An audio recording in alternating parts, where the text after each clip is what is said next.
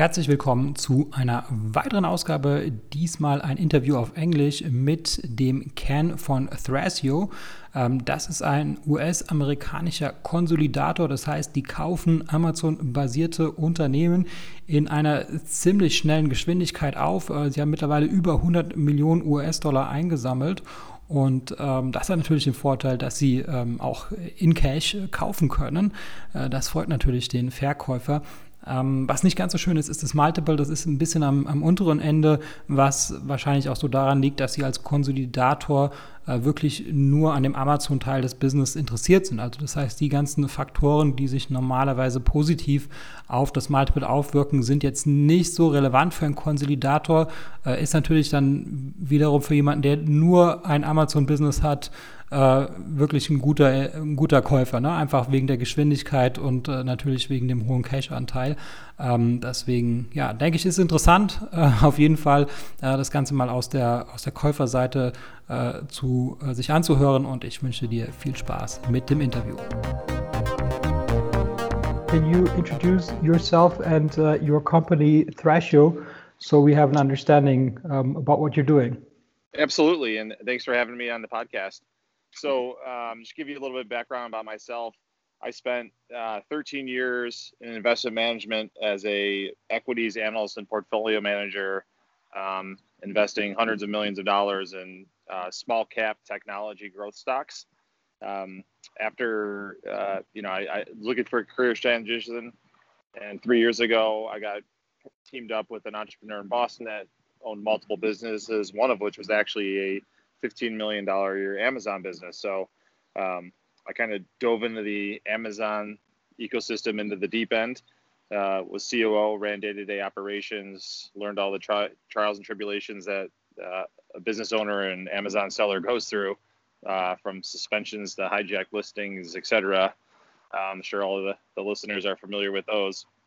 And then uh, it, basically, it, in the end of 2018, I got connected with the team at Thrasio, and um, basically the vision of Thrasio was to build a highly functional operational platform um, centered around you know areas of functional expertise for running an Amazon business. So um, what that basically precipitated was a, a series of acquisitions, um, really starting in earnest at kind of December of 2018, um, and it continues through today. And we're now a, a, company that has roughly 20 brands under management, um, and we're acquiring two to three Amazon FBA businesses a month. Uh, we have a team of 50 people, uh, roughly, that, that are operating uh, the businesses on a daily basis. Okay, so the first question I have in mind is how do you evaluate uh, whether a brand is, is a good fit for you? So maybe you can start by describing the you know the, the required criteria and uh, maybe also the things that are really nice to have that would uh, really drive the value. Sure. So our overarching criteria is we're looking for brands that are you know strictly private label. Um, we don't we don't acquire any resellers. So they must own their brand, uh, must own their trademark, uh, ideally brand registry 2.0. And then from there, the high level criteria is revenue in the range of one to 15 million a year. So on a trailing 12 months basis. And then uh, we're, we're category agnostic, but we really um, focus on kind of everyday hard goods. So, um, you know, that, that, that can range from you know, what we like to say is our ideal company is the number one spatula company on Amazon. Um, so we like simple, uh, boring uh, products. And the, the the only really exclusions I would say is we don't we don't want products that have heavy technology obsolescence risk, uh, a heavy fashion component where you're constantly having to iterate and design new products and release new products um, and be on trend and also we, we don't want to buy any fads you know we don't want to buy uh, the hottest fidget spinner company at the peak of the market so those are really um, outside of that where we look at a lot of different businesses i've probably looked at over 200 300 200 250 businesses since i joined um, at the end of November last year. Um, so we don't have um, we're not super selective on the categories. And then um, okay, there, yeah, go ahead. Sorry. Uh, yeah, no, I was going to ask. So, because you, are focusing on Amazon, um, and you know, many sellers uh, like to be diversified, or some buyers even they, they they like to buy something that is diversified. How do you value it if somebody is doing some sales on Amazon, but also uh, you know has some other marketplaces or uh, you know has some its, its, own shop or acquires traffic through other means. Is is that a plus or is that a minus uh, from from your point of view? Yeah i would say you know it's probably a neutral for us to be honest um, because we you know because we are so focused on the amazon ecosystem and marketplaces we we our, our, our company is set up to operate Amazon specific brands. So the majority of the businesses we acquire, you know, at least 90% of revenue is being driven by Amazon uh, marketplace. So um, we know that, uh, you know, business owners and entrepreneurs want, want to diversify uh, off of Amazon and, you know, kind of get get away from that key channel risk. But we, we view it as, you know, we're diversifying via port, a portfolio of brands um, and, and, listings and ASINs. So um, for us, it's not a huge, you know, premium on a business if it is off of Amazon. Now, I, I think there's other buyers in the marketplace where they will put a premium if you're, you know, 50% Amazon, 50% direct to consumer via Shopify, WooCommerce uh, site, etc. But for us, you know, the more Amazon, the better. Um, so we're, I think, mm-hmm. a, a, little bit different uh, in that regard than your traditional buyer. Okay, and and what about the ability to to get traffic off outside of of Amazon? Um, yeah. Because I'm thinking if somebody has a brand, you know, builds a community around the, the brand, but then Amazon it just happens to be the place where the, the deal takes place. Uh, they buy on Amazon. W- would you say that's that's a huge um, uh, advantage, or again, would that be something yeah. neutral for you? Yeah, I think that's definitely definitely an advantage when, when you look at um, the Amazon platform and, and, where it's headed and where we where we think it's headed over the next couple of years. It's really going to be, you know, the people who can convert at a high rate are the, are going to be the winners. So there's you know hmm. a, a couple different ways that you can achieve that, but obviously you know one of the big ways is going to be driving traffic off of Amazon that has intent for your products and that converts on your listing, right? So, yeah, I, definitely think that's an asset, and that's you know a capability that we're also really building out internally as well. Um, okay. So, yeah. And and and speaking of um, um, uh, location or um, uh, regions, so so you're you're based in the U.S. Um, how, how interesting are the other marketplaces, in particular, of course, the, the German marketplace for you?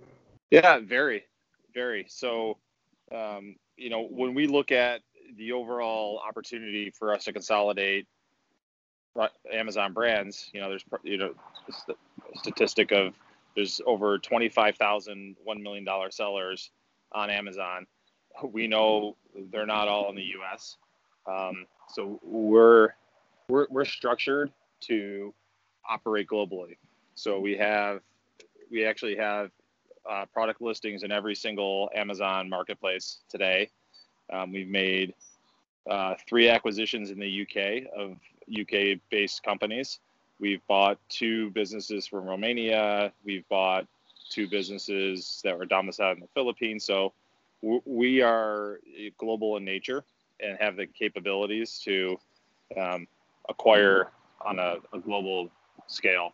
We actually did a, an internal proprietary study on the Amazon marketplaces, um, leveraging third-party data as well as our own data and and research. And we think the German market is probably one of the strongest outside of the U.S. So, um, you know, we're focused on the next three to five years, not just the next six, you know, six to twelve months and that's why you know we think it, it definitely makes sense for us to start building relationships, um, particularly in Germany, um, and, and kind of the genesis of you know reaching out to Dragonflip.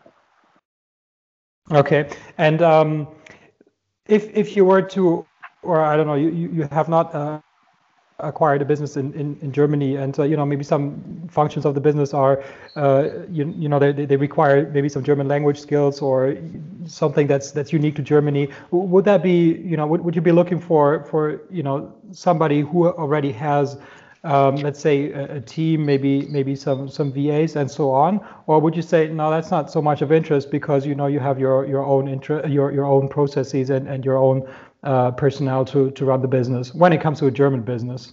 Yeah, I would say you know I, I think our first German acquisition would we would probably um, keep on you know native uh, speaking either customer whether it be customer service or um, you know we, we just don't have that expertise in house today so I think that would be, you know, our, our first German acquisition would, would probably be somewhat of a linchpin in that market.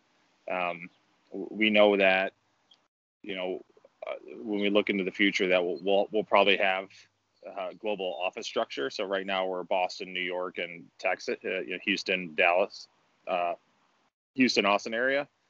Um, we're exploring, you know, where we should, you know, hang our shingle in Europe actively. So, you know, we think Ger- Germany and the UK are probably the two most likely places for us outside of you know our supply chain teams we're building out and in China, uh, and we, we have we have a large team that we're also building out in the Philippines as well. So, um, mm-hmm. you know, typically for the for U.S. based businesses, you know, we, we, we migrate the owner out uh, quickly, so you know we can do due diligence and close the deal in 30 days, and then you know cash cash buyer at close, and then we migrate the owner out in the subsequent 30 day period. But I think it will be it would be different for our first German acquisition. We would definitely have a serious conversation on, you know, potentially keeping a team a, team on at least, or at least a portion of it. Okay, okay, that sounds interesting. Um, and speaking of the process, you said it, it takes 30 days. C- can you talk a little bit, uh, you know, how, how it how it starts from from the beginning until yeah. um, until the close? Yeah, so I think this is one of our, you know, attractive attributes as a buyer in the marketplace. We, you know, we've structured the business to operate and and acquire the size of businesses that I referenced before. So, um, you know, we have an entire de- uh, deal team in New York that handles all the due diligence, that has the capacity to simultaneously do due diligence on three to five companies a month. Um, so the process is pretty simple. Uh, you know, I, I, I talk to all the business owners myself uh, initially, and then you know, team does a competitive analysis, marketplace assessment, growth assessment of the business, and then it moves to a letter of intent stage. So once we sign a letter of intent, that's just high level deal terms. Um, once that's signed off, that usually takes a few, you know, maybe a few days to get an offer together, uh, a little bit back and forth. Um, and that basically locks us into a, a diligence ex- exclusivity period. And, and then the, over the subsequent 30 days, it's basically, you know, our team recreates the profit and loss statement. And the main objective is really to reconcile the, the, the profit that we're acquiring and paying for is, you know, what the owner says it was. So it's, you know, the, the beauty about Amazon is there is a canonical source of data in Seller Central. So outside of the owner's, uh, you know, personal G&A load of the business and, you know, advertising spend and cost of goods sold, everything is pretty much, it is what it is. There's no fudging those numbers. Um, so we, we really then work to also reconcile the cost of goods sold uh, and inventory as part of the deal. But okay. I mean, can, so, yeah. so you get access to Seller Central because that, that's the source of truth. Uh, yep. And uh, what you then need is uh, the, the landed cost, uh, which which you don't see in Seller Central. But um, if there's nothing fancy, then I agree. It's very it's very straightforward. Yep. It's yeah. I mean, it's that's the beauty of this market is that you know. It, it, we, we, we have we you know we've programmed a script internally where we can build a accrual based uh, monthly profit and loss statement with access to Seller Central and a COGS master file within an hour. Um, So, you know, we often do that for businesses, you know, even if we're not going to acquire them, just so the owner has, you know, either a P&L that they can take to a broker or they really know what their true profitability is. Because a lot of times they're doing, you know, just cash-based mm-hmm. accounting, which doesn't match up um, actual costs and show the true profitability of a business, right? So you could you could buy a bunch That's of inventory, always... yeah, you know, you could buy a bunch of inventory and then you, are selling it through over the, a subsequent nine month period. Uh, it's just it's tough to show the true profitability of a business unless you do accrual based P and L. Yep. Okay. And um, can you can you talk a little bit about the, the deal structure so that if you do make an offer, how, how does that typically look like? Yeah, so all of our offers, are, you know, our, our cash based offers. Um, the majority of our purchases are, are what's called an asset purchase uh, versus a you know a share purchase. Um, the only times we do share purchases are if we're buying a UK based entity because of the tax benefits to the seller. Um, you know, there's an economic mm-hmm. relief tax or economic relief tax in the U in the UK, which is 10% versus you know 40% uh, gains tax. So um, so it's an asset purchase. And the way we we typically structure it is we the majority of the transaction value is paid upfront at time at time of closing. There's often a uh, percentage of that agreed upon purchase price that's held back for a year just for um, warranties reps and warranties. It's just you know it, it might be 5% or 10% that's just held in escrow for a year um, mm-hmm. and then and then it depends on on the business and the growth profile and the negotiation process up front you know we typically do structure uh, as part of the deal what we call an earn out or earn up um, that allows the owner to participate in future upside of the business underneath our management um, you know i think a lot of times sellers say oh I could, the business is growing i don't want to sell it or i think it could double um, you know, and they're just that that fear of missing out. So we, we work with the sellers to structure something that you know they feel comfortable with that might let them participate in future growth of the brand. Okay, um, and can you can you say like t- what would be typical uh, multiples on the seller discretionary earning that yep. that you know that, that you usually pay? Yeah, so our range has been two to two and a half times trailing 12 months sellers discretionary earnings. Of the, like I said, roughly 20 deals we've done, the median has been 2.2 times. Uh, and you know, I, I talked to a lot of sellers and like, oh, that's that's that's low. You know, we see businesses listed for three, and uh, and look, there's going to be a certain percentage, I think, albeit small, that you can get a three three x multiple or three and a half times um, but those are the one, those are the brands that are, you know, 50, 50 Amazon, um, heavy direct to consumer. Their customer acquisition cost is really low on direct to consumer. They've built tons of brand equity, like you referenced before, right? those are the ones that get mm, a three, yeah. three multiple and higher. I mean, the reality is Amazon is still, you know, it, you can wake up tomorrow and your listings could be suspended. So not owning the customer um, is what you know leads to the multiples in the Amazon marketplace. Um, and you know, a lot of times too, the, you know, like uh, there, there's a lot of businesses don't actually clear the market once they get listed. So they might get listed, and then they actually never find a buyer. So yeah, or they sell for less. So I mean, yeah, or they sell uh, for less, or yeah. So I would just caution people to, you know, as you know, the advertised price is not always what uh, people pay. It's just it's like a yeah, yeah. no, no, it's yeah, very, very, very clear. I mean, like, like if you if you have a business that that has like all these criteria that um, other people are looking for, then probably somebody else should be buying it. If it's a pure Amazon play, then uh, maybe uh, it's ideal to to be looking at you because you just value the the Amazon part of the business. So that yeah. makes sense to me. Yeah, and um, I mean, at okay. the end of the day, you know, we're we're so active that we're you know we're I think at this point a, a sizable piece of the market for Amazon sellers. So, you know, in terms of percentage of transactions in the market. Yeah. Um, you said you're a cash buyer, so or, or a large portion is, is yeah. cash. So how, how do you get the cash? Where how, how are you Yes. financed? Yeah, so we're institutionally backed, and you know we're closing around right now, so it'll bring our total total funding uh, up to roughly 100 million uh, for the company. So we, you know, we have Okay. Yep. We have we have the capital to go out and acquire uh, a lot of businesses. Yeah, yeah, and that and also that that means that they, they need to be fairly large. I mean, I mean, like for, for some people it's small, but like for in the Amazon space, um, it's, it's it's probably a, a larger size deal because if you want to deploy 100 million, um, it just uh, means that you can't possibly buy like a hundred thousand uh, uh, euro or USD business because that would mean you need to make one deal per day, right? Yeah, So- exactly.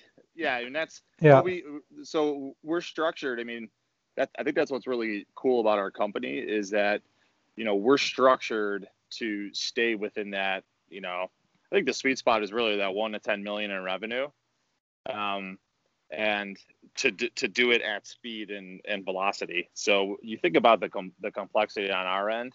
Um, you know, we're buying multiple supplier relationships, right? Um, probably uh, a, an additional 3PL relationship. We're trying to manage inventory. We're working capital. I mean, there's a lot that goes in, and when we're buying two to three of these businesses a month and pulling them into our overall company, it's just a lot of lot of heavy lifting and SOPs and um, to to get this right. And you know, migration of the ASINs and accounts from Seller Central. It's just uh, it's not easy. eh, You know what we've built. Um, and that's why you know we think we can really uh, consolidate you know a couple hundred million in revenue over the next couple years. Mm, okay. Um, what's your long-term plan? So once once you have acquired all those companies, um, will you will you just keep them forever and enjoy uh, the the profits, or is there is there an, another plan to Yeah, uh, to to sell that as a larger package maybe?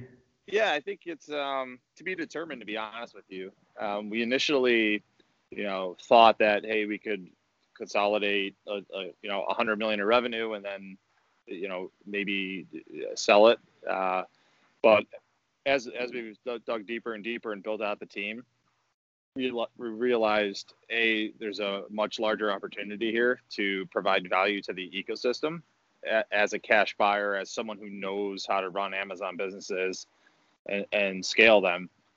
And then uh, B, you know, like I just re- referenced, this is what we're doing is very is very difficult. It's not, uh, you know, I think we've got a very large lead in the market in terms of anybody else trying to build a scalable acquisition platform.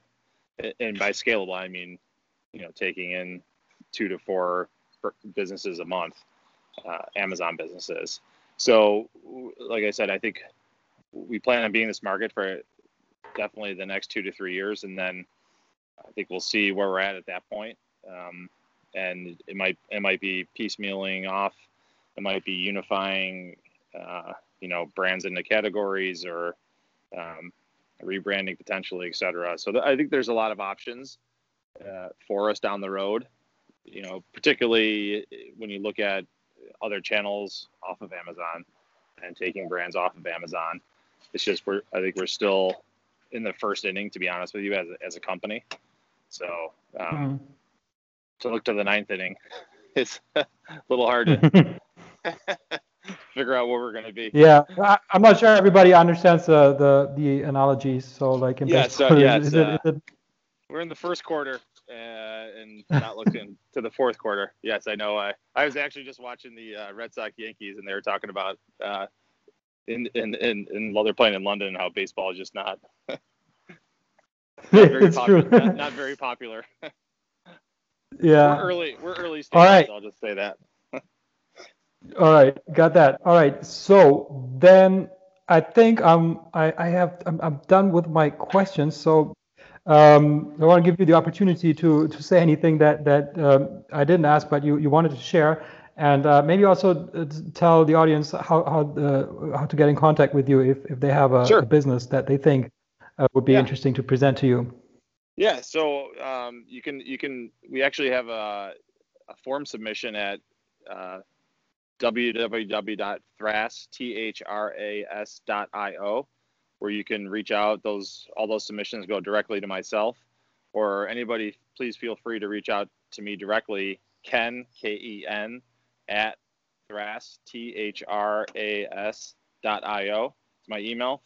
Um, ha- I love talking to sellers and learning about uh, new businesses and brands on Amazon. So I'm happy to uh, you know either hop on the phone or have an email exchange and uh, take a look at your your business and uh, answer any questions that anybody has about the overall process. Okay, now after you mentioned that you have 100 million USD to deploy, you probably get a lot of emails. Yeah. Um, and um, yeah, so oh, I have one last question. I, I forgot to ask. Uh, what what does a thrash uh, EO or IO? What, what what does that mean? I mean, it's nice with the domain. It has the IO and it's you know the, yeah, yeah, the top so level domain complete it's, word. It's, but what does that mean? It's actually it's actually um, a, a common question also internally of how do you pronounce the name? so the, the, um, the company is is Thrasio uh, and it comes from uh, Greek mythology. Thrasos is, is which is the uh, personified conception of boldness. That's very interesting. Then thank you very much. Yeah, thank you. Ich hoffe, diese Episode war für dich hilfreich und konnte dich in deinem Business ein wenig weiterbringen. Was dich aus meiner Sicht in deinem Business auf jeden Fall weiterbringen kann, ist MyTalent. MyTalent ist eine georgische Recruiting-Agentur für deutschsprachige virtuelle Assistenten. Virtuelle Assistenten sind ortsunabhängige Mitarbeiter für wiederholbare Tätigkeiten wie beispielsweise Support oder Recherche oder auch das Kontaktieren von Influencern. Das sind alles Tätigkeiten, äh, die sind arbeitsintensiv und die solltest du als äh, Unternehmer nicht unbedingt selber machen und äh, dafür eignen sich generell virtuelle Assistenten. Im besten Fall äh, sprechen die virtuellen Assistenten natürlich Deutsch und im besten Fall zahlt man, weil sie eben ortsunabhängig sind, eben keine deutschen Gehälter, sondern lokale Gehälter. Und äh, dazu haben wir in Georgien vor Ort eine Recruiting-Agentur gegründet und äh, wir rekrutieren dort lokale deutschsprachige Mitarbeiter. Ähm, die lokalen Gehälter, die gehen so ab 2,50 Euro pro Stunde los, kann natürlich auch drüber liegen, je nach Qualifikation. Aber ähm, auf jeden Fall profitierst du davon, dass die Lebenshaltungskosten in Georgien Georgien einfach sehr viel niedriger sind als in Deutschland und entsprechend sind natürlich auch die Gehaltserwartungen sehr viel niedriger. Wenn das für dich interessant ist und ich denke, Entlastung ist für jeden Unternehmer interessant, dann besuche uns auf mytalent.io und mach dort ein unverbindliches Gespräch aus. Und wenn du in dem Formular den Gutscheincode Podcast eingibst, dann bekommst du 50 Euro Rabatt auf unsere erste Rechnung.